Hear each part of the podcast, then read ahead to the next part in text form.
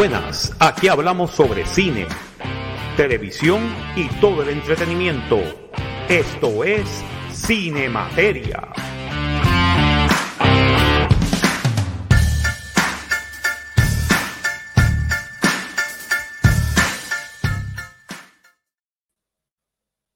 Y muy buenas tengan todos ustedes desde Miami, Florida. Este es el profesor Marco Rodríguez. Bienvenidos ahora a otra edición de Cine Materia para esta semana. Tenemos la presencia de Super Servo, Alberto Reyes. Buenos días, buenas tardes, buenas noches. ¿Todo bien por acá? Todo muy bien, todo muy bien. Aquí disfrutando, Sí. disfrutando esta fría noche aquí Esta en, fría noche y leyendo. Miami. Sí, y yo estoy aquí leyendo, poniéndome al día de, de- de ciertas cosas que están pasando en el ambiente del- de, los juegos de miniatura. Oh my God, no empecemos. Estuvimos casi media hora fuera del aire hablando de eso, este, de todo lo que está sucediendo en, en, en D&D, el Open Gaming License 1.0 y después el 1.1, el 2.1 y, y el gaslighting que está haciendo Wizards of the Coast. Y, oh my God. Oh my God, yes. Es que no, no sé por qué no quieren complicar la vida. Pues, Porque no mano, tienen más nada que hacer. porque, quieren- porque quieren chavo, Exacto, es, es simple, simple avaricia. es avaricia. Sí, sí. No, no, no es que le ibas a mandar lo que se puede explicar con simple avaricia. Exacto. Ah, no es maldad, es avaricia. quiero chavo. Sí, Yo soy dame, de chavo. Hasbro. Dame ja- Yo soy el presidente de Hasbro que estuvo una vez en Microsoft. Dame chavo. Dame chavo, más chavo, más chavo, más chavo. Yo quiero dinero. Dinero. Dinero. Dinero. Mula. Eh, mula. Ya tú sabes. Y señoras y señores, desde las profundidades del Averno, del Averno frío y cavernoso y oscuro, bien oscuro. Señoras y señores, Giancarlo, la maldad. Reciban un frío abrazo, esta vez desde el Caribe, que casualmente hoy se siente frío y es, el cielo ha estado negro Es todo el día. Y ahora por la noche se siente, empiezan a sentirse un par de chubascos, por lo menos en esta área de, en el Valle del Turabo. Pero ha sido ¿sabes? bien interesante porque uno dice, espero sol, porra sol. Ayer, hoy jódanse con agua. Señoras y señores, acaban de escuchar en primera vez en 2023 a Resident Evil. Buja, buja, buja. Buah, buah, la maldad. Pues nada, aparte de eso, ¿qué más? En esta semana, pues murió Lisa Marie Presley, Sí, la Sí. hija única de Elvis Presley, la, la, este, básicamente la heredera del imperio de Elvis Presley, después que él murió.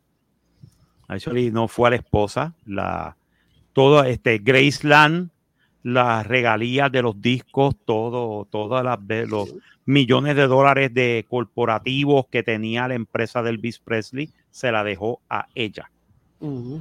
Eso, ella era del the sole owner de este Presley Enterprises. ¿sabes?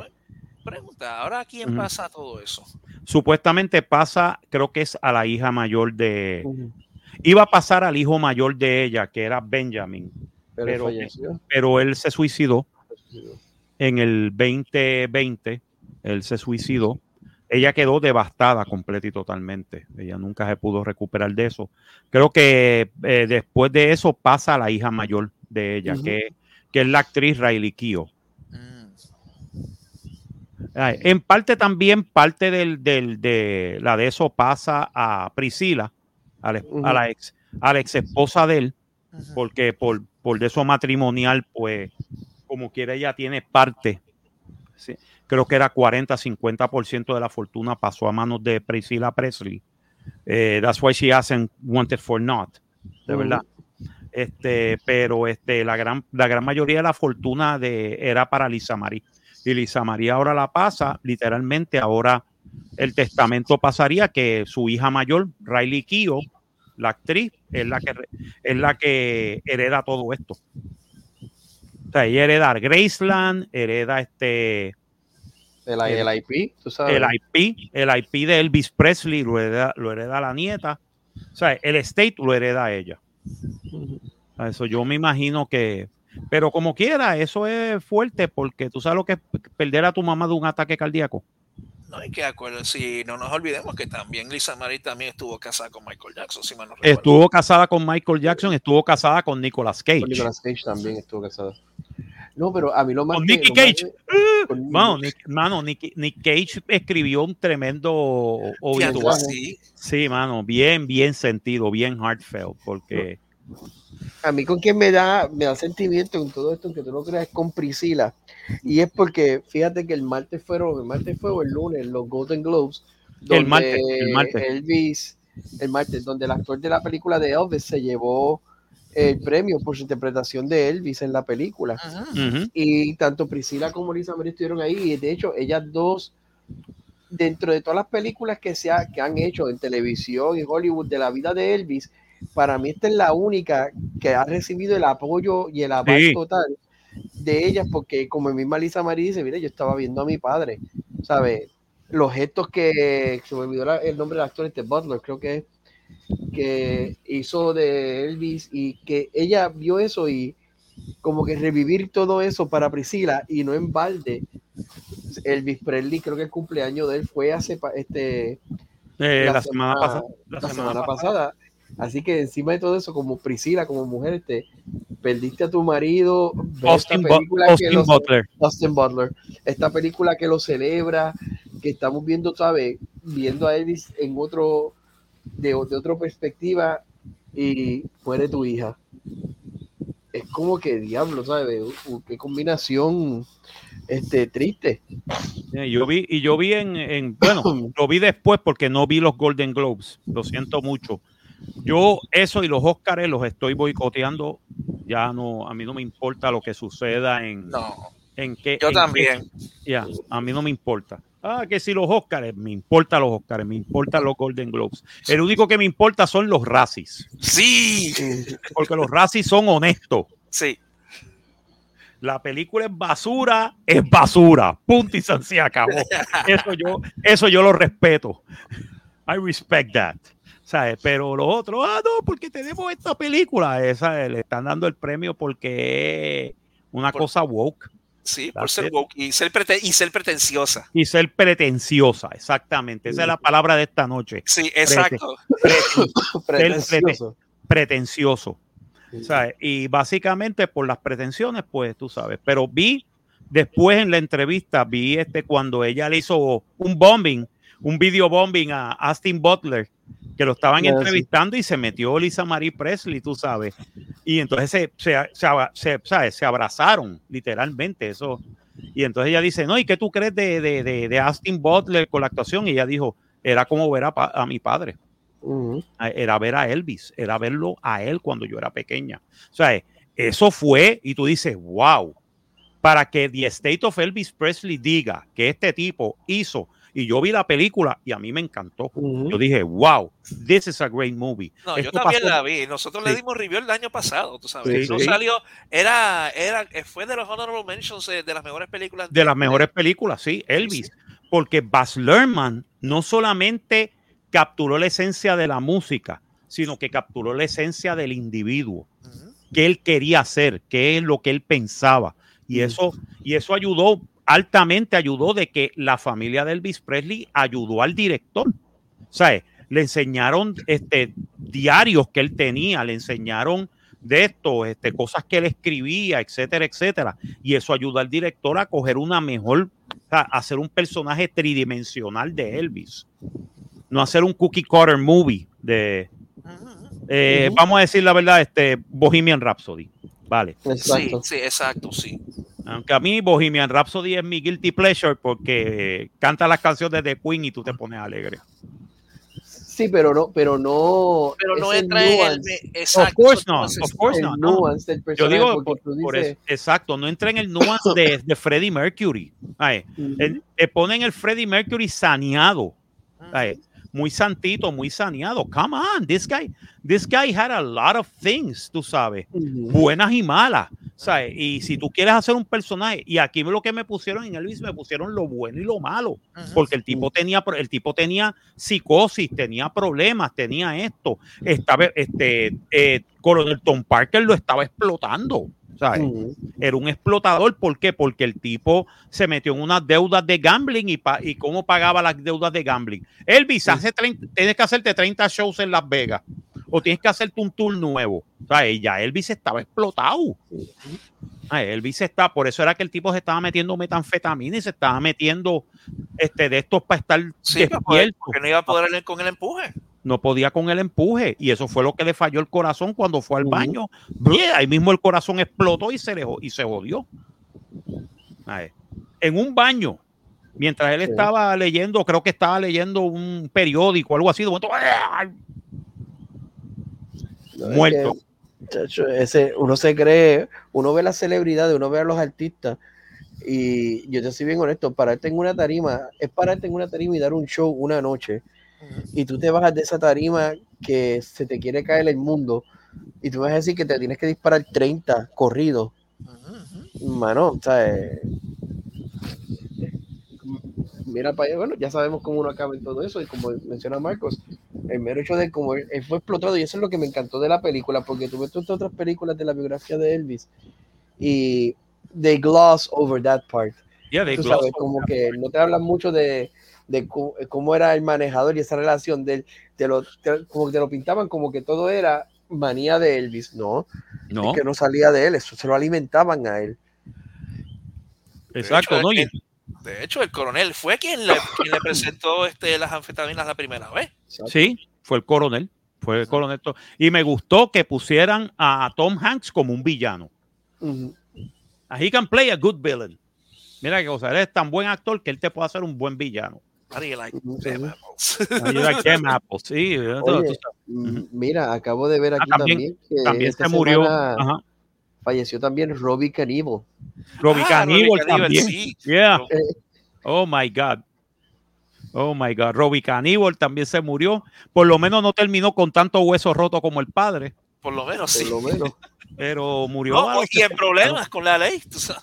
Sí, y a los 60 años de cáncer. Come on. de cáncer. O sea, Ay, jovencito. Ay. porque esa era otra cosa. El padre tenía sus problemas con la ley también, tú sabes. Ah, no, claro, claro que sí. Y Volcaníbal, sí, este, pero Robbie, mano, Robbie, actually, el tipo, el tipo decían que era, era bien decente persona, tú sabes. Es un tipo que hacía sus cosas bien y que nunca se metió en problemas con drogas ni con, ¿sabes? The guy actually had a clean living. Ay, después que vio a su padre, que también metía cuanto problema, era un alcohólico también y tenía, eh, pero murió de viejo, o sea, ¿qué te puedo decir, mano? Murió Robbie Cannibal, murió el baterista de Backman Turner Overdrive, Ah, sí, eh, Robbie Backman, Roy Backman. sí, uno de los Y- hermanos Backman, este, Y, y Jeff Beck, el y guitarrista. Jeff Beck, el guitarrista, mano, the guitarist, tú sabes, the uno guitarist. o sea, ese, ese con Jimmy Page y, ay, wow, ay, eso- ¿no? Tiene Jimmy Page, Satriani, eh, Satriani, Clapton. Clapton, oh my God. Oh my God. Ya, eh, el, el, el- el 2023 empezó como terminó el 2022. Oh my God, sí, el 2023, como yo puse en, como yo puse en Facebook, Who hurt you 2023? Who hurt you? ¿no? ¿Qué pasó? Tell me where, tell me on the, on the door when they, they touch you. Tell me, tell me. Porque empezaste matando gente de, a, a- a diestra y siniestra. Ay, pobrecito. E- Enero siempre ha sido malo para el rock, te lo digo. O sea, enero, mira qué cosa. este, ¿Te acuerdas que murió este en el 2016 murió Bowie? Bowie murió en enero del 2016, a dos días después de su cumpleaños. Dos días después de su cumpleaños se muere Bowie. Y todo el mundo hizo como que, oh my God, what's going on? Y ahí fue que 2016 empezó a, con, con la de eso a matar gente. Tacho, y hasta, hasta que no terminó hasta el día final cuando se llevó enredada a Carrie Fisher. Sí. Se la llevó. A Carrie Fisher era la mamá y a Debbie Reynolds. Mira, y otro, otro que también, mira, y no lo sabía, el actor este, el Child Star, este, Adam Rich, Adam Rich también se murió, sí. Adam Que- Rich. que este, fí- fíjate por qué me toca, me toca porque aparte después de las series que él salió, él falleció el 7 de enero, y aparte de las series que él salía, pero él también hizo voice work en la serie animada de, ujú. Dungeons, and, de Dungeons and Dragons. de Dungeons and Dragons, sí, ese es el chiste. Ese es el chiste. Él hacía, él hacía voice work. Ujú. Hacía mucho voice work. Eh, mucho, eh, ese es el chiste. Muchos artistas, eh, child stars y todo eso, se meten después a voice actors y hacen su carrera de voice actors. Mírate Mark Hamill. Sí. Con todo y que es famosísimo por Star Wars, ¿cómo él ha hecho su carrera? Haciendo del Joker. Ujú. Haciendo del Joker con este tipo, con eh, también que falleció el año pasado, mano. Este. eh, eh, Ah, eh, ah. Ay, sí, sí, sí, diablo, se Sí. que se me se me la voz de. Batman, Kevin, eh, Kevin Conroy. Kevin Conroy. Kevin Conroy. Mano, todo, ¿sabes? Esa, esa, esos dos haciendo voice acting, no hay quien les gane. ¿sabes? Son gente bien, bien, eh, son gente ya icónica. Pero así es. Sí, Kevin Conroy, mano. Esa sí, esa sí duele. Pues ahora 2023 empezó así mismo, mano. Esto, Oh, esto me no. oh no, esto me asusta, mano. Esto asusta, ¿sabes? Esto asusta porque uno está en la edad, yo estoy en la edad de, Robbie Caníbal y oh Jesus Christ. Y tú dices, what? Robbie Caníbal died? He was only 60. Oh my God. Eso es como en esta película, como en, este. eh, ah, una de las peores películas jamás hechas, pero es comiquísima, es buenísima. Este, este, eh, no era Gremlins, era Troll, Troll 2. Ay, diablo. Oh my God. Oh my God. oh my God, they're eating her, and then they're gonna come after me. Oh my God. así está, así estoy. They're eating her, and then they're gonna come after. They kill sí, him, mira, and then they're gonna come fíjate. after me. Oh my God. Ahora, fíjate, y- y ahora que tú, te tomas- si tú supieras que anoche, anoche fue, en esta noche, me estoy encerrado y me senté a ver este en Tubi, The Blob, la versión de los 80. Diablo. Oh my God. Pero te soy bien franco, me he disfrutado la película porque yo dije, yo no recordaba que esta película fuera número uno tan fast paced. Y tú sabes, como que llegó de la forma que estaba hecha, a pesar del camping y todo eso, pero tiene unos momentos que tú dices, diablo, esta cosa sí pone tensión y tú, and it's a testament, Yeah. como diría uno, a que ve, los 80 sí que a la verdad que Sí, no, tenían buenas tenían películas. Los, directores por lo menos trata, intentaban hacer su trabajo, por lo menos. Intentaban. intentaban. Lo dijiste, intentaban. No, no, intentaban, pero la gran mayoría funcionaba, créelo, ¿no? Es que es más, ni intentaban. Yo creo, y fíjate, quiero utilizar esto como el segue. Era, era, el, amor, era el arte, porque tú estás creando algo y entonces eso que tú estás creando todavía no ha sido, eh, de palabra no es marchitada, sino ha sido prostituido Ujú. por los intereses mayores que pueda tener la empresa. Diablo, sí, mano. Y ¿sabes? tú creaste algo y tú dijiste, yo voy a crear esto y lo voy a lanzar y vamos a ver. Y tú sabes que eso es la esencia. Yo entiendo que eso es algo que se pierde, incluso que creo que es uno de los temas de, de la película que vamos a discutir en el día de hoy. ¿Sabes? ¿Qué, va, qué vale más? ¿El arte, la creación o la interpretación de la misma? Exacto. Vamos a empezar, eh, tremendo segue. Vamos Sí, a empezar sí. por esta. Vamos a empezar por donde nunca empezamos, que Para es variar. para ver- hacer. Sorry. Diablo, eh. Claro. Hey, mano, Eh, el- te, te dio duro, te dio Te duro. dio duro, sí. El cambio Cambia de el- clima nos tiene aquí. Sí, nos tiene aquí muertos, mano.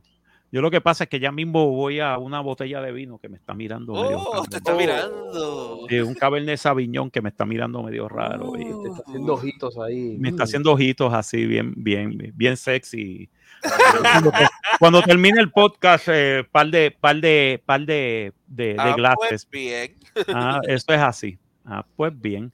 Déjame buscar aquí. Oh my God. Oh my God. Oh my God. Siempre- yo siempre veo esa película y yo digo, oh my God, that's, that is one of the most fantastic things I ever seen. Yo que me gusta poner películas de horror para dormir. Ahora voy a, voy a seguimos jodiendo, la voy a tener que buscar para verla. O por lo menos dejarla ahí escucha, escucharla Troll- como un, un, sí, un Troll two. radiodrama. Troll 2, te vas a reír un montón. Que no tiene que ver nada con Troll, porque, de verdad. Pero, pero es bien rara. La película es bien rara y tiene esta muchacha antes de salir en, en este. eh, a Julia Louis Dreyfus. Ujú. Antes de salir en Seinfeld. Which is really weird. It is No, weird. tú quieres, tú, tú quieres algo weird y este es el último paréntesis para poder entrar a hacer lo que nunca hacemos. Fíjate, le, le voy a presentar la misma pregunta que le presenté a mi hermano. Ajá. Menciona un actor de Hollywood cuya carrera empezó en la década de los 60 y todavía, todavía está activa. Eh, eh, Clint Eastwood. No, Clint Eastwood está un poquito antes. Bueno, Clint Eastwood es de los 50, pero de la, Los ca- 50. desde los años 60. Ajá, pero que siga, que siga actuando, porque Clint Eastwood, tú sabes que ha- se ha dedicado Está- en los últimos años más a, direct- a a dirigir. director que- Sí, pero él hizo una película recientemente, que la vimos, Mm. que, que- que le hicimos una, este, básicamente todavía él actúa a los 92 años. Ujú. so, este, ese fue el primero que yo pensé, de los años 60, que todavía está por ahí, eh, Dustin Hoffman, yo te diría Sí. Dos- Dustin Yo te- Hoffman. Pues yo estaba pensando en, en Kurt Russell. También, Ah, Kurt. Russell, ya. Él Por- empezó en, empezó en esos 60 en las películas de Disney.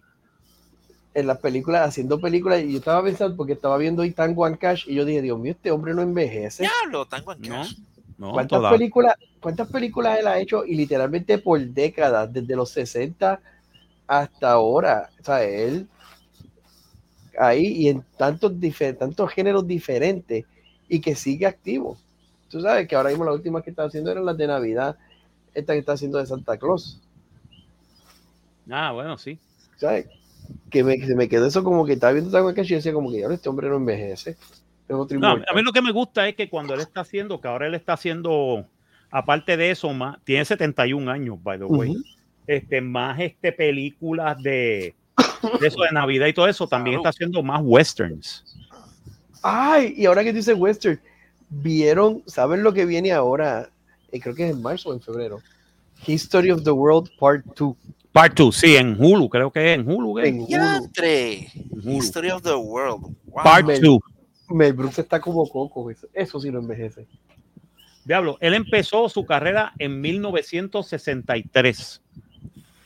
1963. Déjame buscarte. 1963 hasta, oh my God, Mr. Nobody F9, en Fast and the Furious 9. Diablo. Sí, Y- ¿sabe que- Y, eh, ah, no, ahora va a salir la nueva, eh, Godzilla and the Titans. Eh, Es una serie. Oh. Es verdad, Kurt Russell. De hecho, Kurt Russell tiene un montón de películas. Por eso que yo, yo pensé, porque sí, tienes a Hoffman, tienes a Chris Wood, pero una persona que esté continuo, ¿sabes? Que el break, Salud. gracias, que el break ahí entre películas no es, ¿sabes? No es tan extenso. Y personajes icónicos también, porque diablo. Tú te sí, yo pongo a pensar que Russell desde este Snake Plissken tiene este a Jack Burton y por ahí para abajo hasta Igo. Mira para allá está hasta villanos de Marvel. Diablo. Y no, no, ah, chacho, el tipo El Hizo de tipo- Elvis también. hizo de Elvis también, es verdad.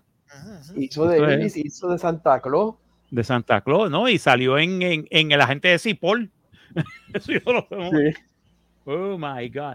No, y el tipo, y el tipo, este, el padre de él era jugador profesional de béisbol y él quería ser jugador profesional de béisbol.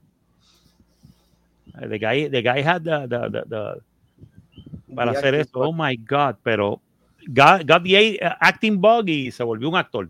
Ujú. Y es verdad, lo hemos tenido por casi 60, casi, wow, desde los 60.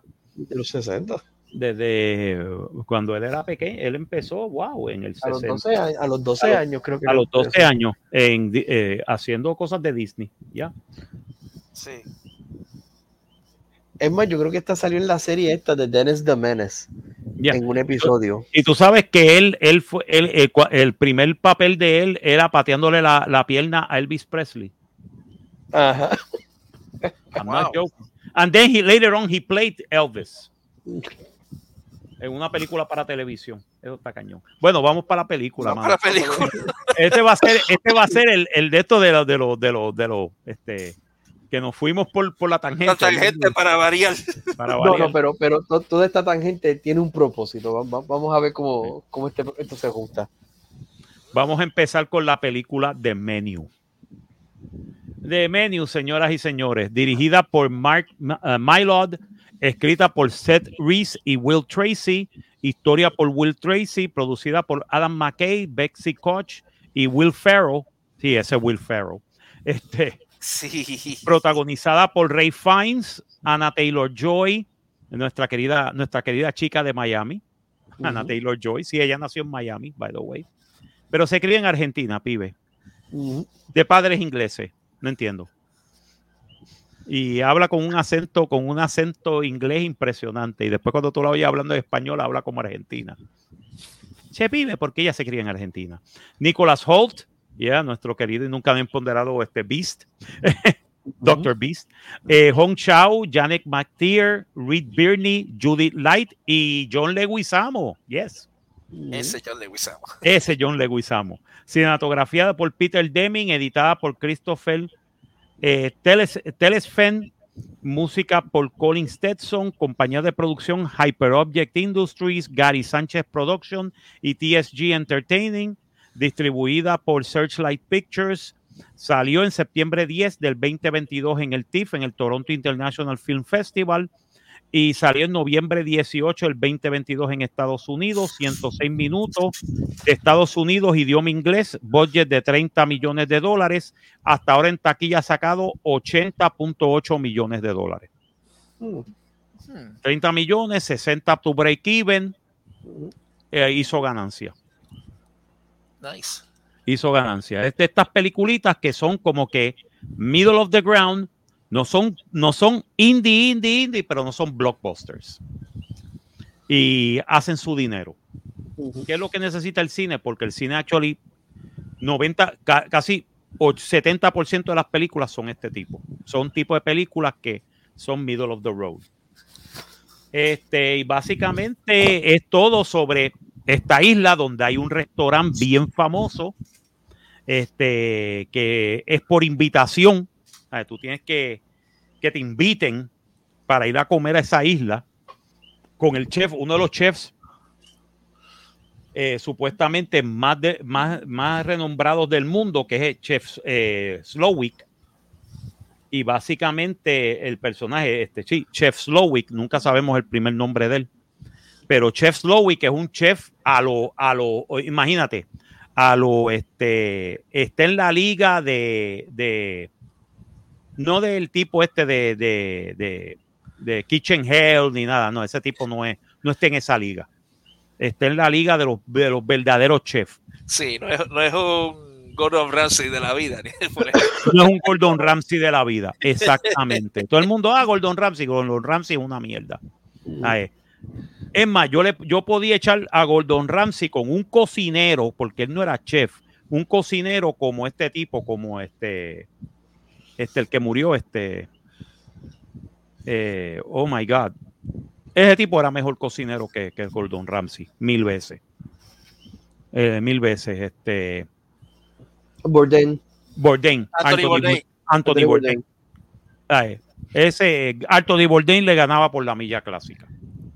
Ay, porque él, lo que pasa es que Anthony Bourdain, él le, como él decía, él le gustaba más ver el ambiente, la de esto, lo otro.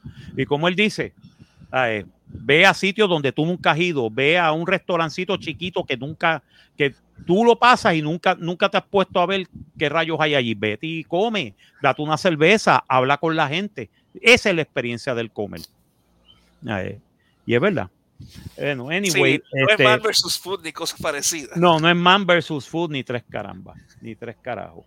Anyway, anyway, eh, básicamente y, lo- y son invitados todos estos personajes que cada uno de ellos pues tiene una historia y este invitan invitan al invitan al a, a este cómo te puedo decir a, invitan a un, un par de críticos de, de, de- de- comida bien famosos invitan a este invitan a ciertas personas de, de una de estos de, de negocios de, del- De del dueño de una firma que son básicamente el jefe, que ellos trabajan para el jefe de, ah, para el tipo, para el angel investor que fue el que hizo el restaurante, el inversionista del restaurante, eh, Y básicamente cuando tú te das cuenta, tú te das cuenta que ellos están viviendo en esta isla casi aislados, sin comunicación telefónica, sin nada.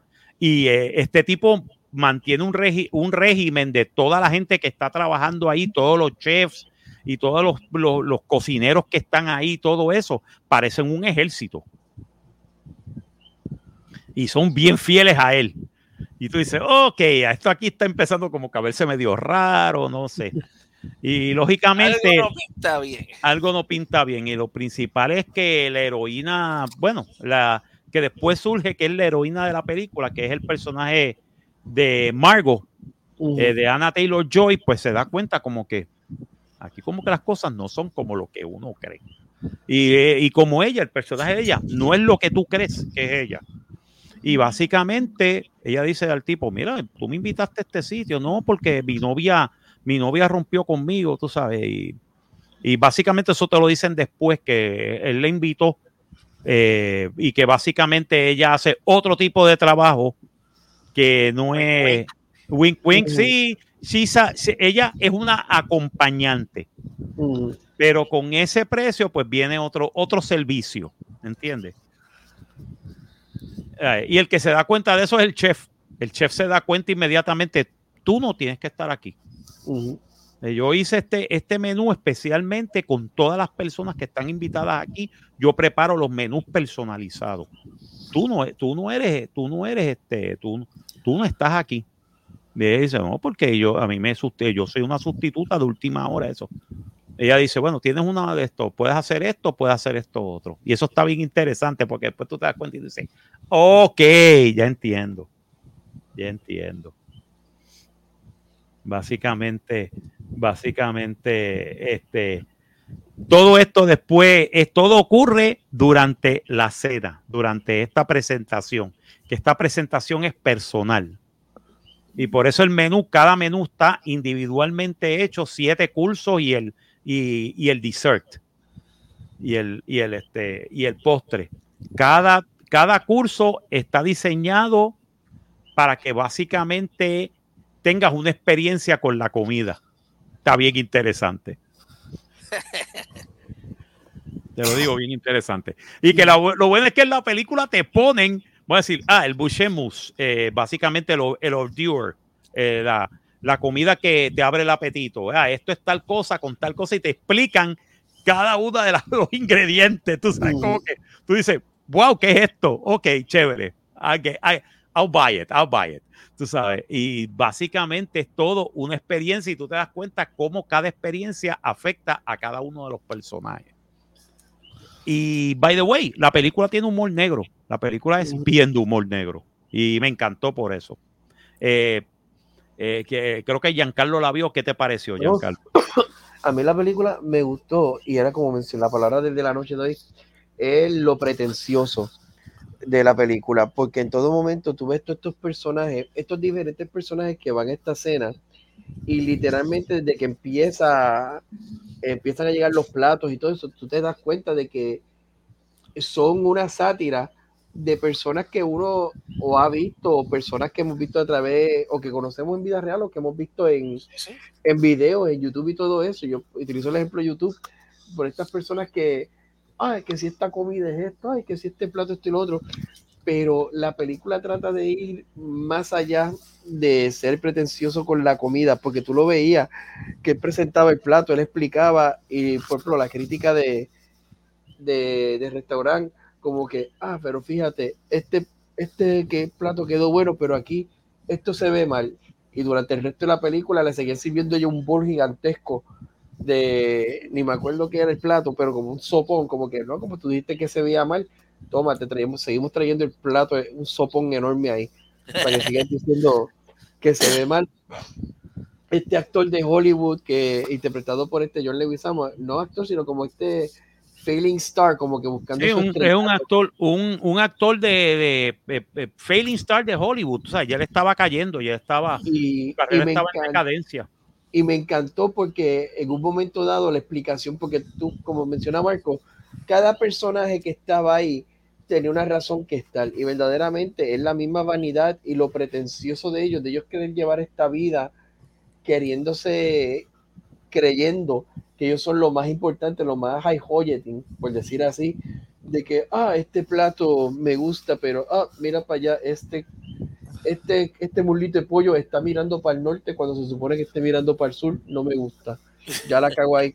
Y te lo digo por experiencia, yo conozco, eh, a mí la película me habló en ese nivel, porque yo he conocido personas así, y no tanto dentro de, de, la cocina, pero hasta de la música, y lo digo, yo conocí a este individuo, lo conocí, no lo conozco, y sé que todavía está en la escena, que él, una presentación que nosotros hicimos una vez con mi, con mi banda, no le gustó que mi guitarrista se volteara a revisar, a chequear el volumen en el amplificador en una presentación. Toda la presen todos los demás personas haciendo la reseña del show, qué magnífico, la música, la energía, la esencia. No, porque el guitarrista se volteó en un momento a chequear el volumen. Y, y eso me habló a mí dentro de la película porque tú tienes personas así, personas que se creen que lo saben todo y en verdad no saben nada. Y en la película te demuestra el personaje del chef de Ralph Fiennes, cómo lo castiga. Y traigo eso pensando en el personaje de Leguizamo cuando él le dice, mano, tu película fue una basura. Y yo perdí un domingo, el único día sagrado libre que yo tenía. Yo desperdicié mi día viendo esa porquería. Y él le dice, no, pero no es mi culpa, es el director. Y fíjate, a pesar de todo esto, yo te voy a ser bien honesto, como paréntesis, tú como actor, tú tienes el derecho de decir, porque antes los actores lo hacían, esa película es una mierda, yo no voy a salir ahí. Exacto. Me importa, lo que diga el contrato. Ah, pero si lo que tú buscas es el billete, el quick buck. Después no sí. en, no otra, en, en, otras palabras, no estás siguiendo tu, tu pasión. está, Exacto. Eh, no estás siguiendo tu pasión, estás básicamente siendo o, o, otro muñeco manipulado.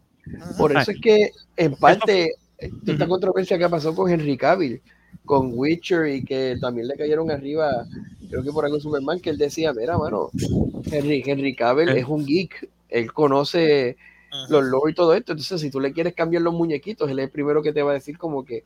Mira, esto, no, esto, esto, esto no está siguiendo el lore, esto no está siguiendo la historia original, no está siguiendo este, el lore que ya se estableció en, la, en el juego de video y en los libros. Exacto. Entonces, cuando vamos, vemos estas cosas pretenciosas, me acuerdo también de la entrevista pues de que le hicieron a Mark Hamill, cuando él dice, no, yo pues yo le estaba, le dije al director que ese no era Luke, yo voy a interpretar el personaje como Jake Skywalker, que de ahí Jake que Skywalker, sí, el, el, hermano, el hermano, el hermano idiota de Luke. El hermano idiota de Luke.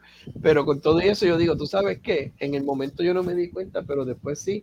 Ayer que tenía los pantalones en su sitio fue Harrison Ford cuando dijo, mátame. Y mata el personaje, mátalo. Pero no. se, vuelve a doble, se vuelve a doblegar y cuando aparece en la tercera, como que, mano, ¿dónde está tu orgullo?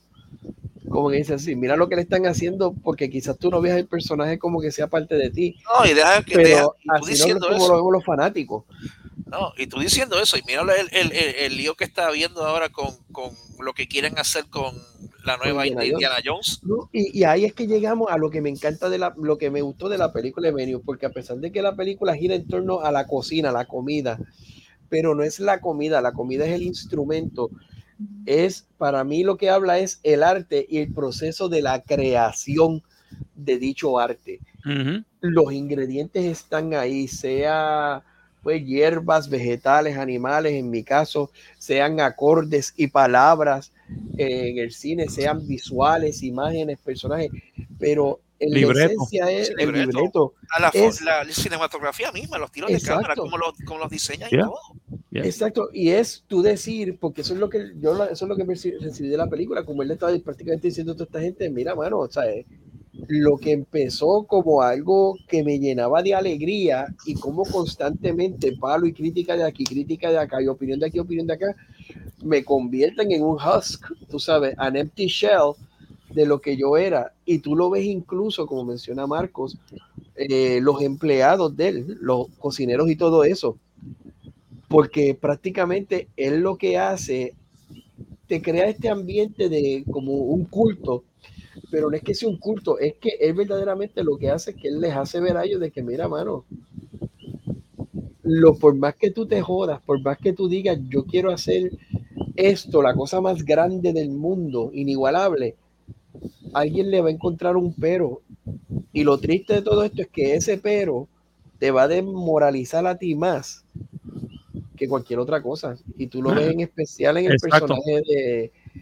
En el personaje este de. Se me olvidó, de- ay, Dios mío, se me olvidó el nombre del actor. Este. De Beast. Porque Ah, se sí, fue el de nombre del actor Nicholas Holt, de de Nicholas, Nicolas Holt. Donde tú ves él la fascinación con la comida, Holt. Tyler, él- Tyler. Tyler, y él conocía los platos y conocía todo esto y conocía.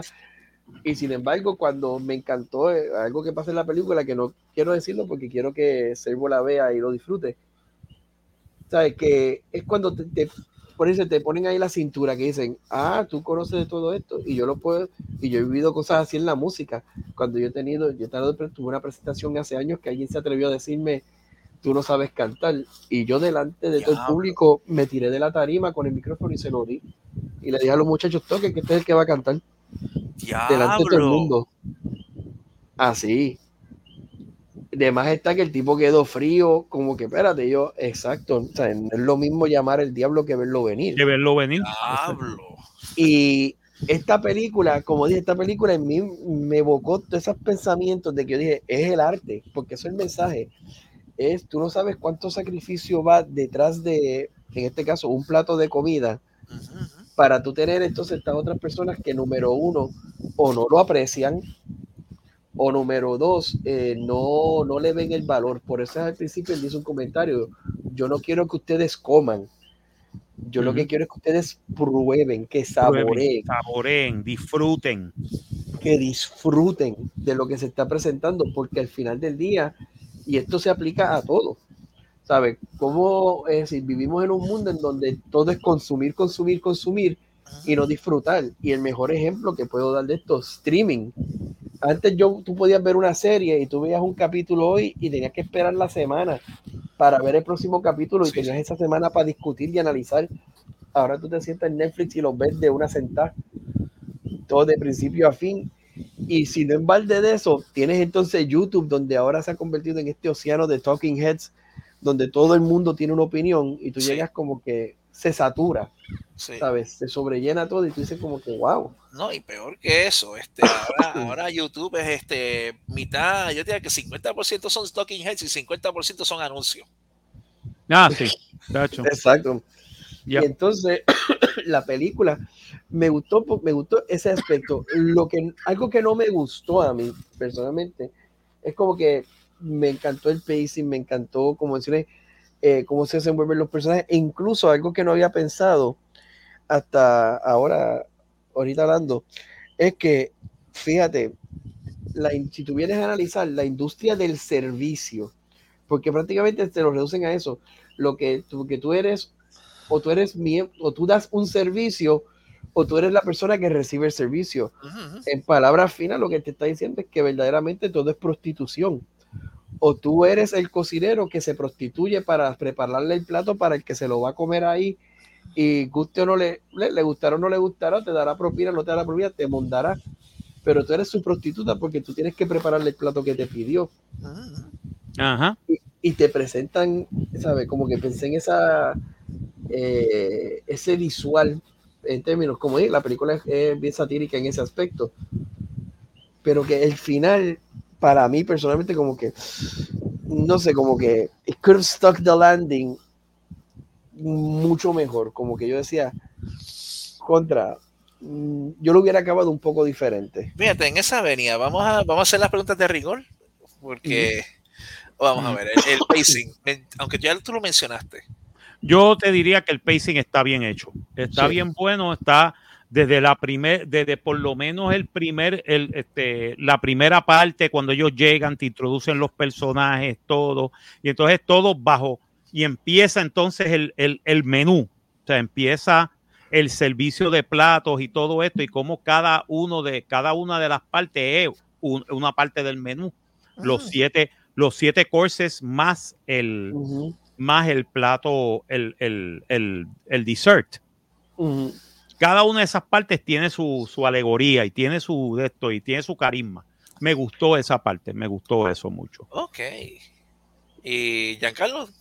No, a pesar de que no solamente eso, que una cosa que me encantó del pacing de la película es que la película te tiene esta atmósfera de, por utilizar una, una comparación de película fine art, ¿sabes? Que es este tipo de película que tú sabes que es como que artsy movie, indie movie, que tú te crees que va a ser larguísima, como que va a ser lento, y sin embargo no, sí, tienes unos buenos visuales, pero en todo momento la película desde el mismo principio te da a entender, estos son los personajes, y quiero que desde el principio tú sepas que cada cual es horrible en su, de una forma u otra, y, pero que eso no viene siendo lo importante, ya tú sabes que son horribles que no, ¿sabes? que no pierde tiempo la película en tratar de, de, sacarte una sorpresa, un twist, por decir así, a mitad de no. Ella como que desde el principio te dice, esto es lo que, literalmente la película te dice, esto, esto, esto es lo que hay en el menú. Arranca por ahí para abajo. Ya yo te dije lo que es. Ahora tú vas a ver cómo se desenvuelve. Nice. Sí, eso, eso, eso de verdad, eso estuvo, bien, bien interesante. Y si te das cuenta, el único personaje que no le dan un backstory es al personaje de, de Anja y de, de Margot. no, no, no, no te. Bueno, después se sabe cuál es el verdadero nombre de ella, porque no es, no es exactamente lo que uno cree lo que está pasando ahí, pero está bien, bien interesante. Bueno, ya estamos hablando de la actuación, entonces, sí. Sí, sí, no, definitivamente. Eh, ¿cómo te puedo decir? Ah, este, en la película, básicamente, los dos personajes que tú te concentras son el chef, que es Ray Fiennes, que en cualquier escena que sale Ray Fiennes se come la película. La otra es Anja Taylor, Joy. bien, a mí me gustó porque ella, con su capacidad de ser este, básicamente una persona bien sencilla, porque tú te das cuenta que ya no tiene todas las pretensiones que tienen las otras personas. Ella no se está haciendo pasar por alguien, bueno, se está haciendo pasar por alguien que no es. Ahí es que está el detalle. Pero el chiste es que a final de cuentas ella sigue siendo, siendo ella, no importa quién sea. Pero esa contraparte entre eh, tenía más en común ella con el chef que con cualquiera de los otros personajes. Digo, eso fue lo que yo saqué ahí de la película. Ah, este, y ahí yo estoy bien de acuerdo, pero a mí me gustó mucho más el personaje de su pareja. De, Tyler. Oye, oh, Nicolás. Me encantó más el personaje de él porque me sorprendió.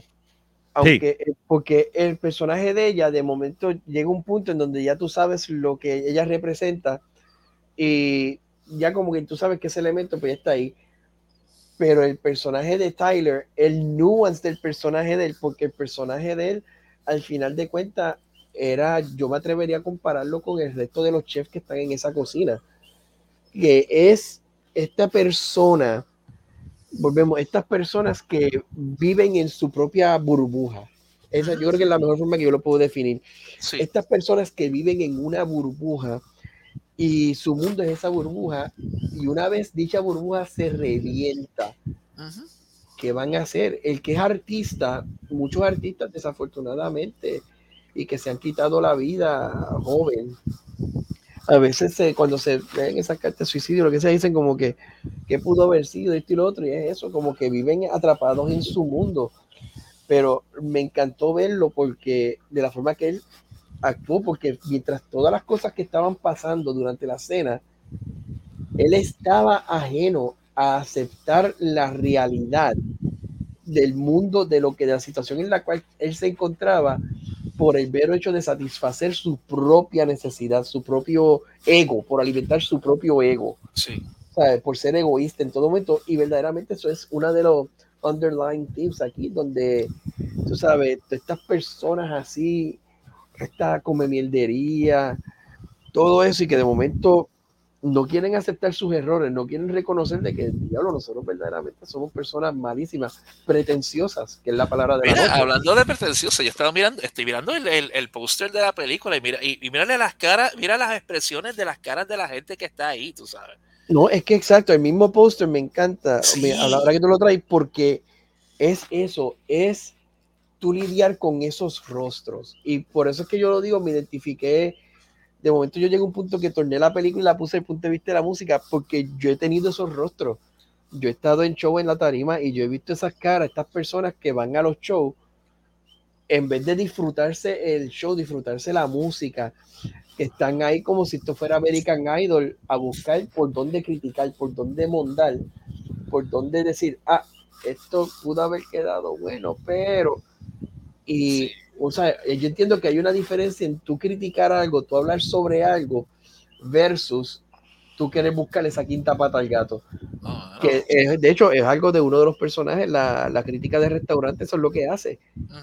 Que es buscar esa quinta pata, tú sabes, como que diablo, porque esto está una un milímetro a la derecha, ya te está malo. Sí, sí es, es triste, pero es, verdad, hay gente que se dedica a eso, como si, como, no solamente porque, este, no solamente porque su, eh, su, su, job description pide que sea así, sino porque ellos son así de verdad. Una cosa es ser un crítico de cine, por decir un ejemplo, que nosotros aquí cogemos una película y nosotros no, este, si decimos que esta película es este, buena o mala, lo decimos con todas sus letras, pero no, no pretendemos buscarle desmerecer el trabajo que tal o cual persona hace. Porque muchas veces hay, eh, por ejemplo, en, eh, hay películas que hay factores extraños, eh, foreign, que, que, que, que, están más allá del, del, control del actor o del director o quien sea. No, no, pero fíjate, que dijiste algo bien clave, algo clave, y estoy bien de acuerdo, porque como pues, tomándonos a nos, partiendo nosotros de esta premisa, nosotros hablamos de lo que vemos y reaccionamos a base de, porque eso es la conversación, eso es una conversación natural. Lo que no es natural es, como yo he visto, y lo digo he visto otros críticos de, en YouTube y todo esto, que de momento, ah, es que el ángulo de la cámara que utilizaron aquí no fue el mejor, o de momento esta cámara a lo mejor con una cámara 4K esto hubiera sido, o el director debió haber utilizado tal técnica, yo me quedo como que, bueno, vete para el carajo de que tú estás hablando. Sí, ya eso es nitpicking, ya, eso es por exacto, Exacto, y eso es algo que esta película ataca, ese nitpicking, ese, ¿sabes? Eh, volvemos, es que la palabra de hoy pretenciosa, esa come mierdería, ese high hoyeting de que tú dices, diablo, mano, en serio, no, esa, ¿te gusta eso? Ay, fuchi, fuchi, ay, pues, ese para el carajo. Bueno, la ambientación, por lo que estoy viendo, por lo que estoy escuchando de ustedes dos. No, la ambientación está perfecta. La ambientación es, todo ocurre en toda el área de lo que es el restaurante. Este, el, el, restaurante, no me acuerdo ahora del nombre, creo que era este, el Hawthorne. Hawthorne, The Hawthorne. The Hawthorne. O sea, y básicamente es todo, es todo el ambiente del restaurante, todo lo que de esto, la, la la, la, iluminación, los, el set, el set está impresionante, todo eso. Y todo eso fue filmado en Georgia, by the way. Ah. En Savannah, Savannah, Georgia. Which is, which is pretty good. Which is, pero el ambiente está bien interesante porque parece el ambiente del área de, de Upper State, New York. De Upper State, de Martha's Vineyard, este, las islas de, de o sea, la isla de, después de de Nantucket y todo eso. De Nantucket y todo eso, exacto. Eso es lo que parece. Ese es el ambiente que exude la película. Bueno, tú decir Martha's Vineyard, hello. Bueno, es que de hecho, en el mismo principio, cuando ya le pregunta, ella creo que le pregunta a Tyler el costo, o él se le zafa. El costo, estamos hablando que el costo por plato son casi mil y pico de dólares. Yep. Que, volvemos, es un, es un restaurante que ahí no, obviamente no va todo el mundo. El exclusivo del restaurante. Y nuevamente, eso es, una, eso es lo que yo creo que el personaje, especialmente del chef, esa es la lucha, esa es la gresca de él, como quien dice, como que él empezó en esto porque él tenía una visión y de momento, como es el refrán, este, you live long enough to become the villain of your story. Exacto, you, you, die, you die young enough to be the hero or live long enough to become the villain. Y él, yo creo que ese personaje de Chef, eso es lo que, eso es lo que lo agobió a él. El mero hecho de que él se convirtió en eso que él odiaba y él dijo, tú sabes que ya yo me cansé de esto. Y entonces puedo ver, ahora puedo ver desde ese punto de vista puedo entender el final, puedo apreciarlo, no que estoy 100% de acuerdo con él, pero puedo apreciar algo que Marco y yo estamos discutiendo fuera del aire, y es el approach de Marco, como ella, como que, y yo me imagino que eso es también lo que él vio en ella, por eso es que él la seguía hablando aparte, como que tú, ¿sabes? Como un warning, por decir así, yo me imagino, yo lo percibo así, como que, ¿sabes? Tú estás en este mundo, ten cuidado, porque... Ten cuidado, sí, tiene, y como, como él dice en una, you should have fought harder. Y ahí eso le dio el, el punto a ella de que ella tenía que hacerlo. Exacto. Que lo que me gustó fue que hay una parte, no voy a decir mucho de la película, pero hay una parte en cuando ella está viendo las fotos y ella ve la foto del chef cuando era joven. Ah, exacto. Y él ve, ella empezó a ver las fotos del chef en, en desarrollo de su carrera y te das cuenta de algo, te das cuenta que él deja de sonreír. Y entonces eh, cuando está con el, con el eso, que abren el Hawthorne, él está bien, bien serio y el otro tipo está sonriéndose y él bien, bien serio. Pero en una, ella ve esta foto de él eh, haciendo un plato y él sonriéndose de, del agua al lado, como que esa es, eso era, esa era su vida. ¿sabes? Uh -huh. Antes de convertirse en, en un chef internacional, él era feliz siendo un cook. Uh -huh. Y él tenía, y él tenía un amor, y el amor era la cocina. Pero era, eh, y era una cosa bien sencilla que después ella utiliza y ella lo hace con todo el malsano propósito, tú sabes, de, de, de, de poder, de poder hacer esto, que no voy a decir porque si no daño la película. No, no, no, y, y, básicamente ella coge al chef y, le, y, el chef se queda mirándole y le dice, ok, you got this, tú sabes tú te diste cuenta de lo que está sucediendo. You know what's going on. Y básicamente, por eso es que el personaje es, es, es, el, es, es la heroína de la película. No, incluso, por añadir, voy a añadir a tu punto, sin, sin revelar nada, pero que, volviendo, como dije, como yo veo este punto de vista de los del artista, el artista crea, o sea, crea, hace su creación desde la comida hasta la música, hasta el cine, todo eso. Y yo creo que el verdadero valor es lo que él dice al principio. Yo quiero que tú lo saborees. Y verdaderamente cuando tú analizas esa parte de una cosa es tú probar, consumir y otra cosa es saborear, desde la música hasta el cine, la película, saborear es que se quede contigo después de haberlo consumido. Y yo entiendo que eso es lo que, porque, pues, volvemos, algo, algo pasa al final, que ahora que me estoy acordando de eso, pues mira, si lo te hace sentido, ese, el tú saborearte, ¿sabes? El tú darte cuenta de que no, no es, no es esa gratificación que yo tengo al momento. Eso no es lo que me va a llenar a mí. A mí lo que me llena es lo que venga después. Eso es del punto de vista del consumidor. Del punto de vista de, del creador, y aquí es la parte que quiero ir. El creador, lo que nos llena a nosotros es eso. A mí como cantante, como miembro de una banda, que yo me pare en una tarima y que yo, ese público que yo tengo enfrente, esté cantando las canciones o que de momento me pidan una canción desde el primer disco o del disco en el momento que las personas se hicieron eh, fanáticas de la banda, la descubri descubrieron. Eso a mí como músico me llena. Me imagino que a celebridades y, a, y actores, y en la película lo vemos en un momento, cuando llega este, la gente de la Guardia Costera uh -huh. y, y, le dice al personaje John Leguizamo, que es actor, mano, quiero tu autógrafo porque mi esposo y yo vimos esta película tuya que nos fascinó. Nos fascinó. Como, como él se le llenó el ego, como que, diablo, mano, que son esas pequeñas victorias, esos pequeños momentos que uno dice como cosa insignificante, mira, mano, no. Tú lo que necesitas es ese momento que haya impactado, que haya sembrado, que haya calado hondo en las personas. Y eso basta. Tomando el ejemplo de Elvis Presley, que en paz descanse. Cuando en esta semana, pues que hablamos ahorita al principio de la muerte de, de su hija, uh -huh. pero fíjate cómo ella habla de Austin Butler en la película, que para ella, yo entiendo que ella se fue en paz porque vio que por fin se le hizo justicia a su padre. Yeah. Yeah. ¿sabe? Y que ahora la historia de él, lo que representa para muchas personas después de, tan, de más de 40 años muertos, ¿Sabes? Es, ese es el valor del artista. Ese legado, esa, eso que tú dejas ahí. Ahorita mencionamos también a Bohemian Rhapsody. Buena película, buena música, pero, miss the mark porque no, ¿sabes? Pero no, no dijo la realidad de Freddie Mercury. Exacto. No te dijo que. Over.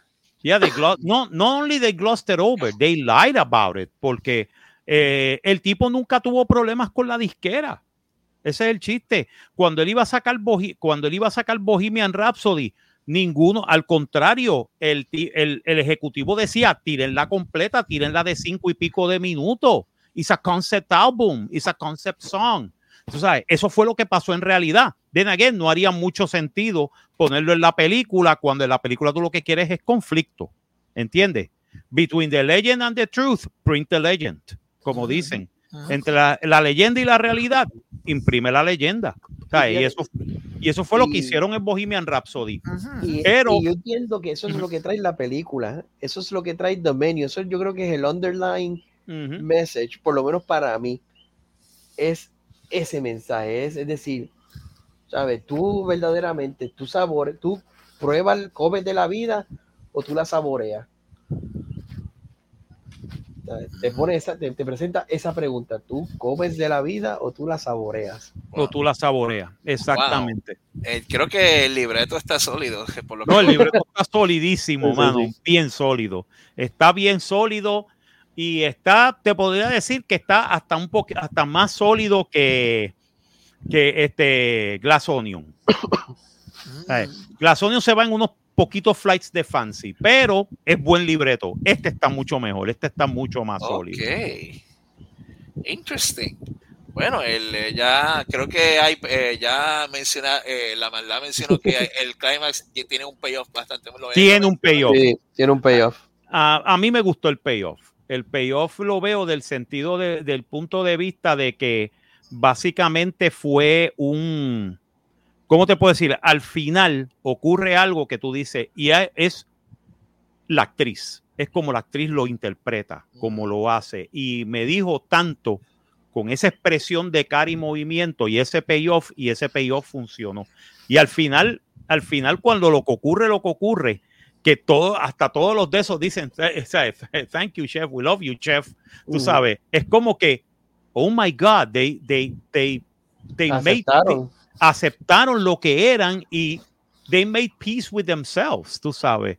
Y yo digo, wow, this is actually cathartic in a eh, weird sense of, of, a way. Es que es una película existencialista. Es existencialista, sí. Porque te obliga, te obliga, a mí el final, como mencioné, a mí el final me chocó. Yo pude haber hecho algo, algo diferente ahí, pero durante esta misma conversación que hemos tenido, francamente me ha hecho apreciar más eh, el último shot como tal, como mencioné, que como mencioné que es el saborear, porque esa es la clave, el saborear, porque entonces tú te quedas, como dije, yo busqué ahí eh, que, cuál se podría ser un underlying theme, y el underlying theme viene viendo es cuál verdaderamente es tu legado, por qué tú vas a ser recordado, por que tú eras el chef más cabrón del mundo o simple y sencillamente porque tú me hacías reír.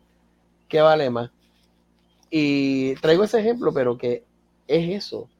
Tú sabes, ¿cuál va a ser el peso? Porque al final del día, ella, eh, la muchacha, pues, misma, te, como que te da esa impresión, esa ponderación de que, hmm, esto quedó cabrón, pero diablo, esto quedó más puta todavía. Eh, tengo, que, reconocer esto. El rating, vamos a ver. Yo te voy a decir bien tranquilamente que es un cine épico. Oh, nice. Eh, me voy con Marco. Vamos con el cine épico, de verdad, porque esto funcionó. It's over 9000. Impressive. Cine épico.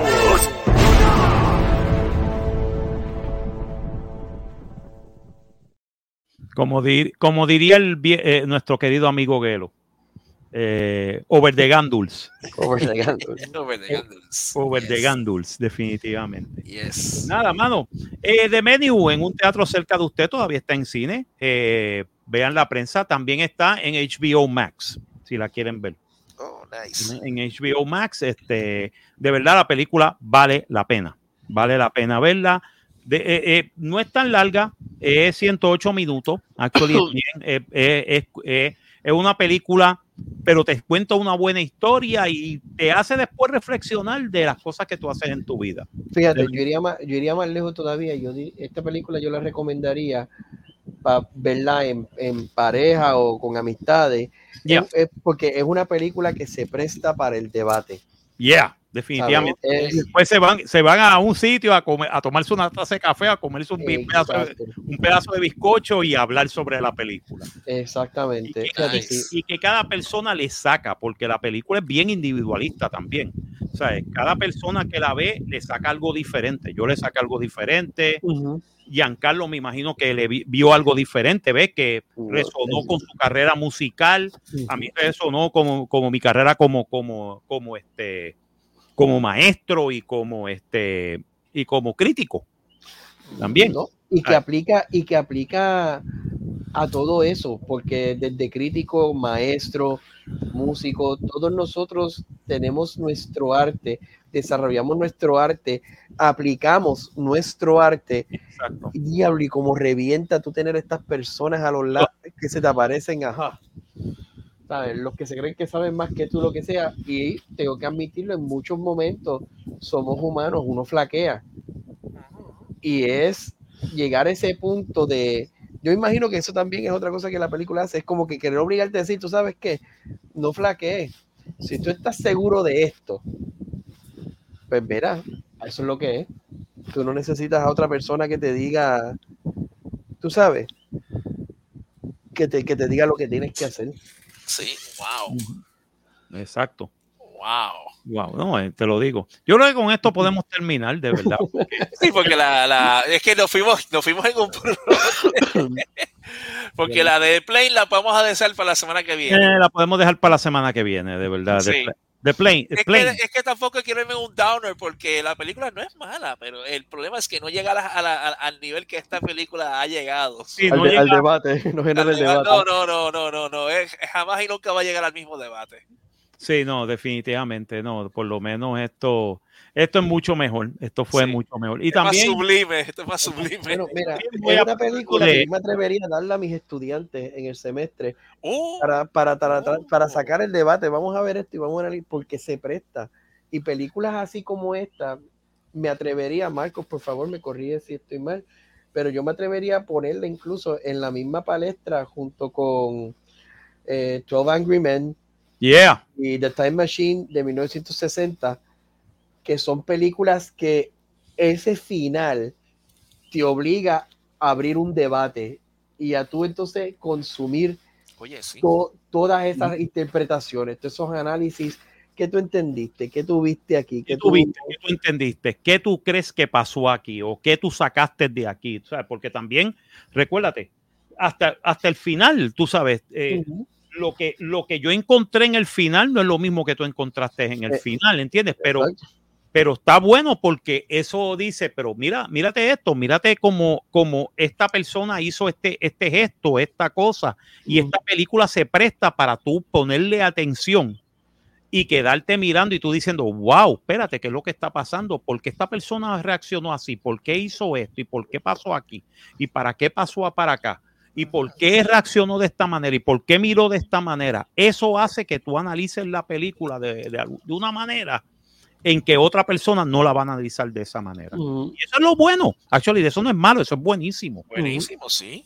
Es buenísimo. ¿Por qué? Porque básicamente este, son diferentes, cómo la vida nos da diferentes puntos de vista y cómo podemos llegar a un acuerdo en todos esos puntos de vista. ¿sabes?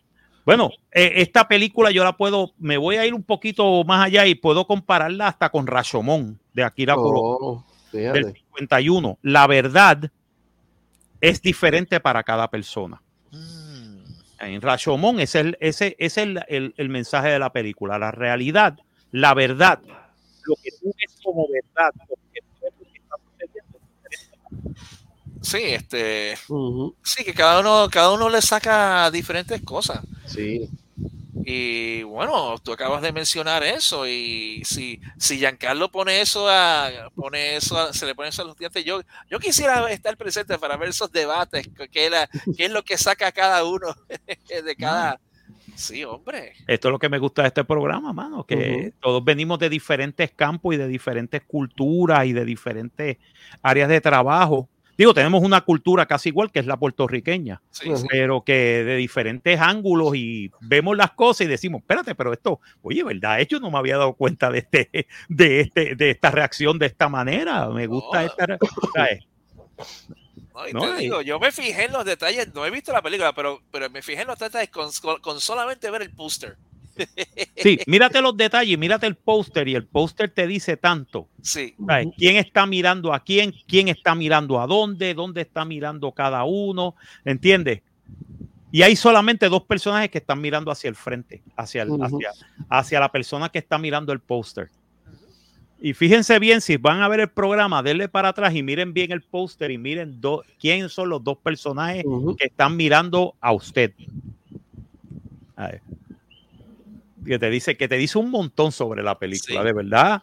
Esto fue una, esto, te lo digo bien sinceramente, esta, esta película es un, es una sorpresa. bueno, es la primera buena película del 2023. Este, Del bueno, 2023. ya. ah, aunque es del 2022, pero es la primera, primera reseñada en el 2023 que tiene un, un buen rate, en un, Ujú. se lleva un cine épico. Exacto, que se lleva un cine épico. Y las otras se llevaron eh, 4 de 5, 3 de 5. De cinco, sí, cine- Esto de- de- fue, esto fue un cine épico. Esto valió la pena. Esto fue, esto se llama, ¿cómo te puedo decir? Amor por amor al arte. Y eso fue, eh, esa película fue un, un eh, los escritores se votaron porque fue un amor al arte.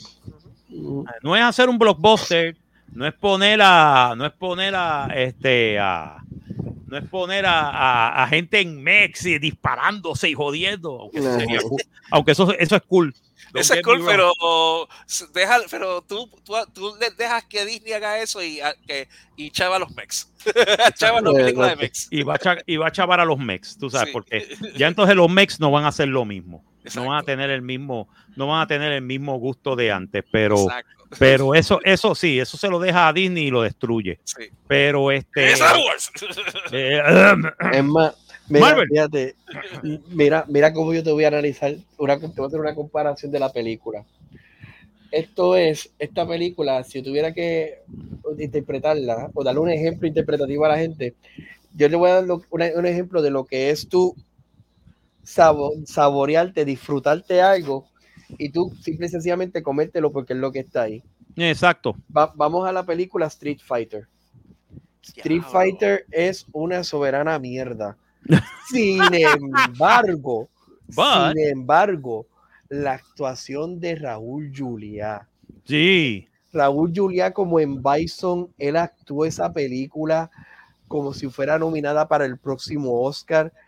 Tú ves las demás actuaciones desde Van Damme hasta el resto del elenco, pero Raúl Juliá hizo esa película con un amor y una pasión.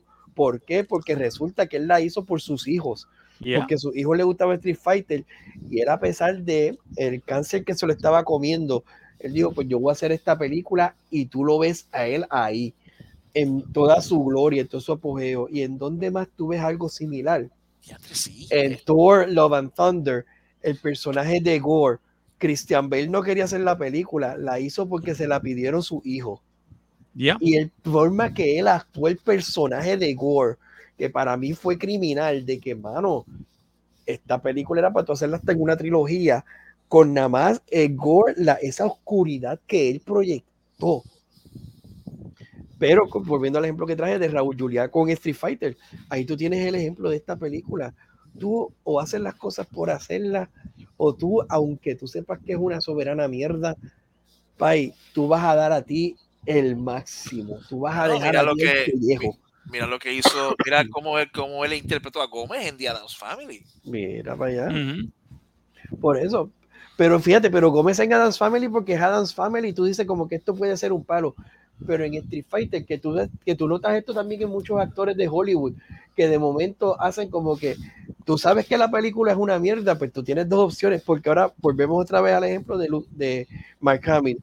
Tienes toda la razón, Mark Hamill. Jake Skywalker, o sea, ese no es el look tuyo, es una mierda.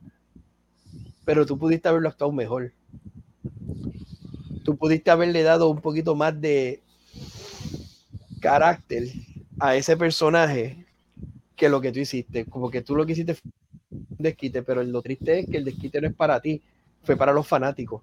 ¿Sabes? Te las desquitaste con nosotros. A nivel de que de esa película no hay ningún redeeming, ¿sabes? Redeeming Nada. factor, nada de esa película. ¿Sabes? Y que tú digas, y que tú como actor, que tú sepas que tú estás en una mala película, y a pesar de que tú sepas que tú estás en una mala película, tú sabes que esto es una mierda, pero pay, yo voy a hacer lo máximo mío de que no puedan decir, ¿sabes? Critiquen todo esto menos lo que yo hice. Bueno, Idris Elba, perdóname, Idris Elba en la primera de Pacific Rim. Y todo el mundo iba a saber que esto es un blockbuster, que sí, este, eh, no era, no, nadie estaba esperando nada, nada, nada bueno de la película, pero Idris Elba hizo tremendo, este, tremendo personaje como Sí. este Pentecost. Como, sí, como este, sí, como este eh, Pentecost, sí, este, ¿cómo era que se llamaba este? El, el de esta, este, oh my God, eh, ahora no me acuerdo así, Stacker Pentecost, Sí. Stacker Pentecost, sí, Black Jesus, el Jesús negro, sí, porque cuando él sale, perdóname, en esa escena que está peleando con un kaiju en Tokio, of all places, la nena, ay, ah, y de repente ella ve y cuando sale, sale él, oh, y él, ah, Black Jesus. esa, ese- esa escena es buena, esa escena es buenísima en, en, en- En en Pacific Rim. Pacific Rim. Ya, definitivamente, esa, esa es la escena, that's the scene, para mí. Sí. I don't know. Eso fue como, eh, olvídate, eso era sacado de un manga o de un anime directamente. Which is the point.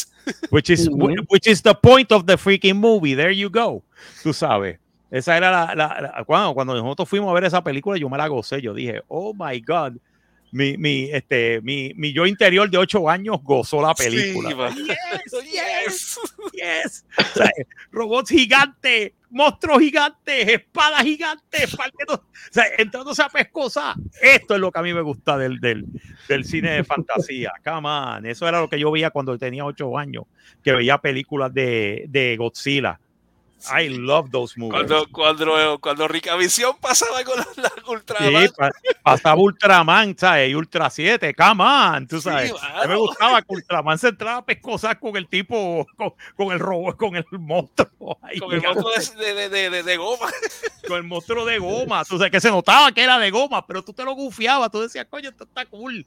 It's still, the, it's still a, lot, a, a lot of fun. A eso, y a, y a eso es lo que yo digo. Nosotros nos hemos saboreado Todas estas películas, estas series, eh, porque es que eh, es como eh, hay que disfrutárselas. Esto no puede ser algo que vi y, y me olvidé de eso. Bueno, yo lo que estoy esperando ahora es que el, el próximo, la semana que viene, que empieza la, el Season 2 de Vox Máquina. Oh, Eso, verdad, eh. Que empieza la semana que viene.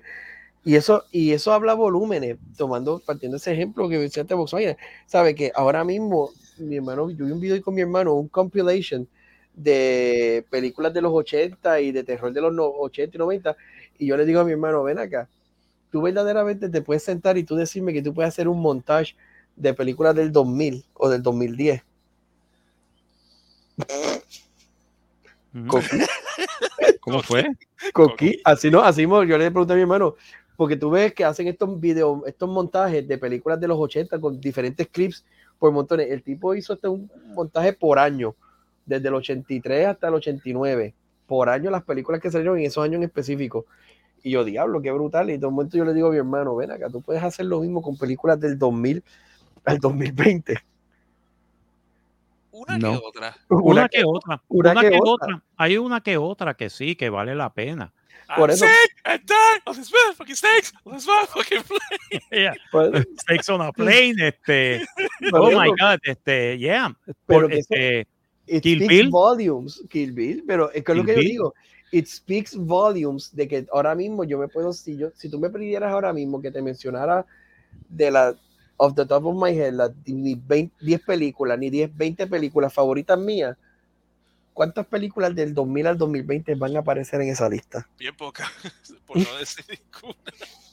Exacto. Que, que a eso es lo que me refiero, que eso yo entiendo que es lo que le está pasando al cine ahora, con este wokeness y todo esto, se están olvidando de lo que es entretener, de literalmente dar sabor. Bueno, si yo tuviera que decir de, de, de early 2000s, bueno, la, la, la, Lord of the Rings de, de Peter Jackson. Oh, yeah.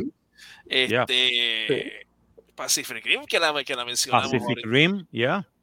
Pero aparte de eso, I'm drawing no, a blank. que, no, en las películas de Tarantino, yo te diría que. Sí, Kill Bill Volumen 1 y 2. Kill Bill Volumen 1 y 2, Death Proof, Death Proof, este. Puedo pensar en Gladiator. Gladiator. Oh, sí, Gladiator. Are you not entertained? Are you not entertained? O sea, there you go. Gladiator, este, ¿qué más? Este, que eso revivió el de, de las épicas de, eh, de sandalias y espadas. Gracias a eso pero, fue que tuvimos la serie de Rome. Uh -huh. Ya, Rome, pero desgraciadamente también tuvimos las películas como Alexander y este, Ay, y, Troy. este, y Troy. Oh my God, yes. Por lo menos Troy ver a, a ver a este tipo, a, a, al pobre de, de, de, de Eric Bana.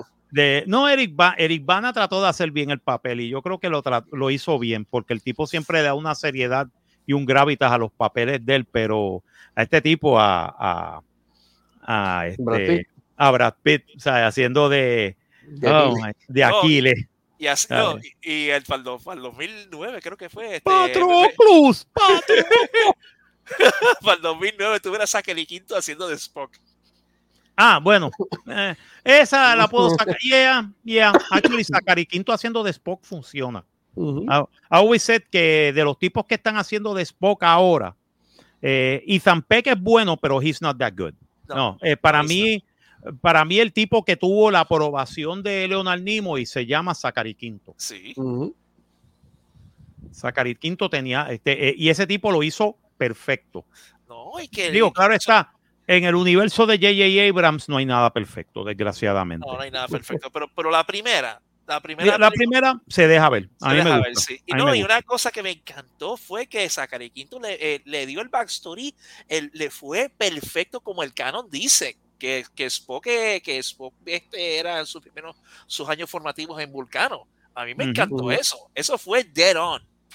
Según el canon que ya establecido de, uh -huh. como lo estableció Leonard Nimoy. Y el tipo lo hizo deadpan, tú sabes. Sí, Pero aparte no. de eso, eh, ver a este tipo haciendo de Captain Kirk. Eh. Eh, no me gustó, no me gustó mucho este tipo haciendo de Captain Cal Kirk. Urban, Cal Urban de, de como McCoy No, lo Cal- compró. No, no, no, no. Cal Urban como McCoy, ese era McCoy. Ese. Sí. Uh -huh. Increíble, pero cierto. El otro que compro, que con todo y que no se parecía, este, este tipo, este, el que hizo de Scotty. Ah, sí, Ah, sí, ese sí, Simon sí, Pegg. Eh, Simon Pegg. Simon Pegg haciendo de Scotty, él no tiene el build de Scotty porque Scotty era un tipo grande, sí, sí. un tipo broad chested y toda la pendeja. O sea, pero con todo y con eso, él capturó la esencia de Scotty. Que, que, que, era como que medio picaresco, Sí, este, se bufiaba las cosas, el tipo era un técnico, era un tequi, tú sabes. Eso me, eso me gustó, ese Scotty me gustó. Sí. Este, pero este, sí, Chris Pine haciendo de, de Captain Kirk. Eh, Eh, No. No, sigo diciendo que para mí, aparte de William Shatner haciendo de Captain Kirk, eh, se llama Big Mignona. Big Mignona haciendo de Captain Kirk en la serie de Star Trek Continuous, ese es el perfecto Captain Kirk. El tipo lo hace perfecto. Bueno, tanto así que tú dices, coño, wow, este tipo es Captain Kirk. Así de bueno es el tipo. no, Zoe Saldaña trató de hacer lo que mejor que pudo con Uhura, Eh, pero. no, lo que pasa es Lo que pasa es que Sue Saldaña no hizo una mujer africana. Sue Saldaña hizo una mujer latina. uh -huh. ¿Sabes?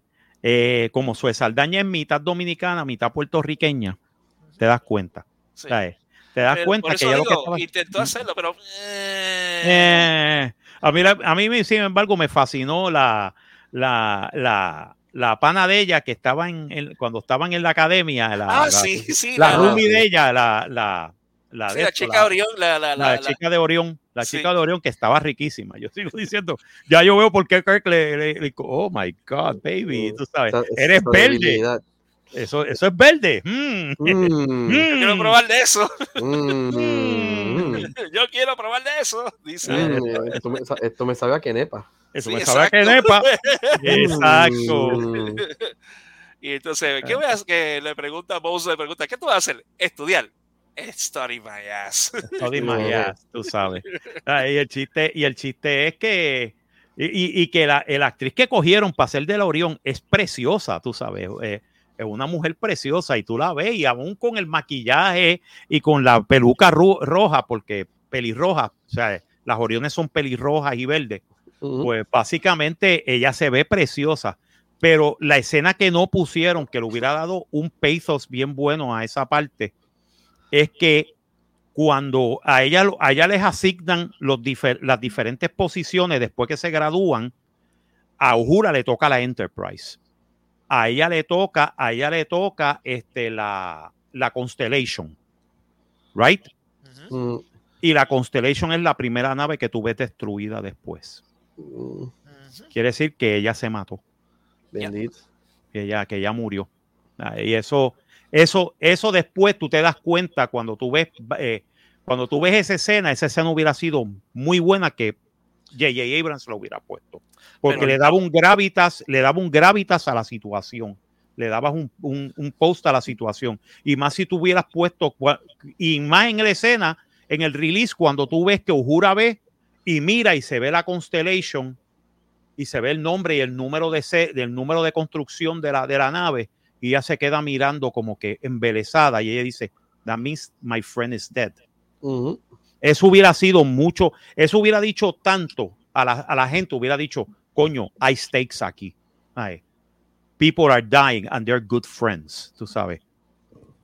What is going on? Eso lo hubiera dado más, eso lo hubiera, eso lo hubiera hecho que la gente que estábamos en el cine hubiéramos entrado más en la película. Sí. O sea, Pero no, J.J. Abrams quiere espectáculo, explosiones y mystery boxes. Mystery Mystery- boxes. y Mystery Buses, Michael Bay Explosions. Sí, mystery boxes, mystery boxes, because this is a mystery. Oh no, it's a box, it's a mystery box. Y What? nunca se Mira, mira. resuelve el puto mystery Mira, box. mira, mira, mira. What's in the box? What's in the Patroclo, what's in the box? What's in the box? Él hace la misma cara en vean Seven y vean este y vean Troy. Miren al personaje de, este hombre y miren que él hace la misma expresión en las dos películas. Mírenlo bien. Bueno, cuando yo estaba viendo Troy, yo empecé, What's in the box? What's in the box? Patroclo. What's in the box? Y yo empecé, What's in the box? Come on. Y la gente al lado mío riéndose. Yo, What's in the box? Está haciendo la misma actuación que él hizo en Seven. Que le quedó muy bien. Yo no le digo que no. Le quedó muy bien. Pero no me la repitas en Troy porque no cae. No cae. Haz otra cosa, tú sabes. Diantre. Emota de otra manera. Tú eres el actor, tú puedes hacerlo. You can do it. What's in the box? What's in the box? Patroclo. What's in the box? Héctor, Héctor, what's in the box? Eh, Ustedes Yo lo que- saber, sí. Eh, eh, yo lo que esperaba, yo lo que esperaba era que viniera Héctor y dijera, no, no mires la caja, mano. Don't look at the box, don't look at the box, man. Oh my God, what's in the box? Sí, se nota, box, man. se nota que nos encantan las películas, señores. nota. sí. Eh, se nota que nos encantan las películas cuando podemos acordar de detalles de películas que vimos hace 20, 30 años. Oh, sí, shit. diablo, sí. Oh, Seven shit. fue, oh my God, Seven fue hace tan. 1996. Oh my God. Oh my God. Oh my God. First they're eating, they're, eating her. Now they're gonna come and eat me. Oh my Oh God. Bueno, me estoy acordando de una película de los 80, este, Tro- eh, no, de los 90, 91, Troll 2, imagínate. Y es, es una película tan mala que es buena, que es buenísima, Sí. que, que es un guilty pleasure, de verdad. Es mala, pero es un guilty pleasure. Sorry. Patroclo. Patroclo? No mires box. no mires Bueno, anyway, Pero con esto, esto fue mejor que, que ver la otra película, sorry. Para la semana que viene. Eh, y algunas veces lo bueno de este podcast es que nosotros nos vamos en estos rants y en estos y en estos y en estos dives este, este eh, Cinematográfico. filosóficos, cinematográficos y filosóficos que Sí. a mí me gusta más esto que algunas veces que decir de películas porque de verdad es, es eso mismo o comértelo o saboreártelo Exacto. Y nosotros no- se nota que nos saboreamos las películas. nosotros nos saboreamos las películas nosotros nos saboreamos las películas como si fuera como si fueran golosinas como si fueran no tanto dulces como si fueran grandes comidas Ah, Sí. Tú Ahí puedes está. hacer eso, puedes hacer eso, o puedes consumírtelo y después salir. Digo. exacto ¡Pum! Bueno, y con esto concluimos esta edición de Cinemateria por esta semana. Recuerden, mañana Oh, tenemos, tenemos a Ender y tenemos a Conciencia Clásica en el en Cerrascuasi el Happy Hour. Nice. Y mañana también tenemos, recuerden que también tenemos el podcast del Manicomio Inhabitable Oh, yes. Con murmullo. ¡Pum! Pum, mira, se cayó. ¡Oh, my God! Se cayó y se orinó encima. ¿Qué te puedo decirle? Las cosas pasan, tú ¡Anda sabes. pa'l cara! Anda pa'l cara. Tacho, eso fue, eso. eh, Eso- el, by the way, escuchen escuchen ese- escuchen el podcast que yo explico por qué, ¿ok? Son las cosas que me han pasado que tú dices, no puede ser. Yo voy a hacer una película sobre eso, definitivamente. Yo tengo que hacer una película sobre, no de mi vida, pero ficcionalizada, Ajá. pero que las cosas que pasan, Inspirada en hechos de la vida real. inspirada en hechos de la vida real y la gente va a decir embuste, esto no pudo haber pasado. Yes, it did. Actually happened to me. For real. Bueno, con esto terminamos otra edición de Cinemateria. Eh, gracias, eh, Alberto, por estar con No, no. nosotros. Nos veremos mañana, Dios mediante. En el, Eh, en el- sí, en el, en el manicomio y en el, El happy en hour. el- exacto. Happy Hour y el manicomio. Y Giancarlo también, gracias por estar Un con placer nosotros. siempre. Sí, hombre. Si quieres estar mañana con nosotros allá en el, en el, en el Happy Hour, en el manicomio, please do. Ah, bueno, pues yo les aviso durante el día. Bueno, mañana es feriado. Mañana es feriado. Mañana es feriado, mañana es feriado. MLK, Martin Luther King Day. So, so there you go. Bueno, anyway, gracias por habernos acompañado. A todos los que nos siguen, a toda la gente que nos oye en, en, en Spotify, en, este, en iTunes, en YouTube. Gracias de verdad por, por estar con nosotros otro año más. De verdad se lo agradecemos un montón. ¿Ok? Y nos veremos la semana que viene, otra edición de Cinemateria, donde hablaremos de películas y nos iremos en rants de comida y, y de, y de otras cosas. Porque yo quiero que ustedes disfruten también. Se saboreen el podcast. Sí, No que lo sí. consuman, se lo Se saboreen. esos sabores, sí. Se saboreen. Y señoras y señores, una, dos y tres, allá, Allá nos vemos. nos vemos. A saborear.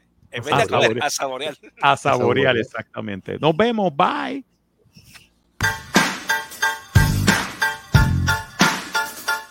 Esto fue Cinemateria, una producción de Serrascoas y Productions. Nos vemos en el próximo episodio.